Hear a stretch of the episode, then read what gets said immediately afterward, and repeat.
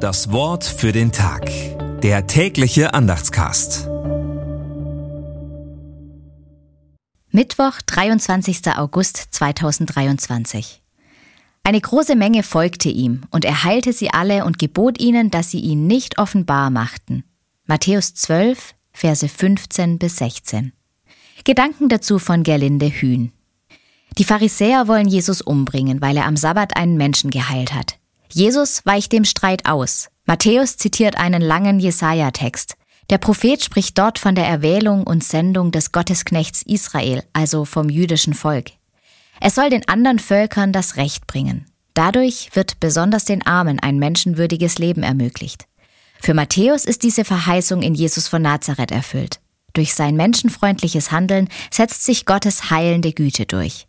Am Ende des Evangeliums werden alle Völker in den Blick genommen, wie es der Missionsbefehl will. Auch wir heute sind gemeint. Das Wort für den Tag. Der tägliche Andachtscast. Präsentiert vom Evangelischen Gemeindeblatt für Württemberg. Mehr Infos in den Show Notes und unter www.evangelisches-gemeindeblatt.de.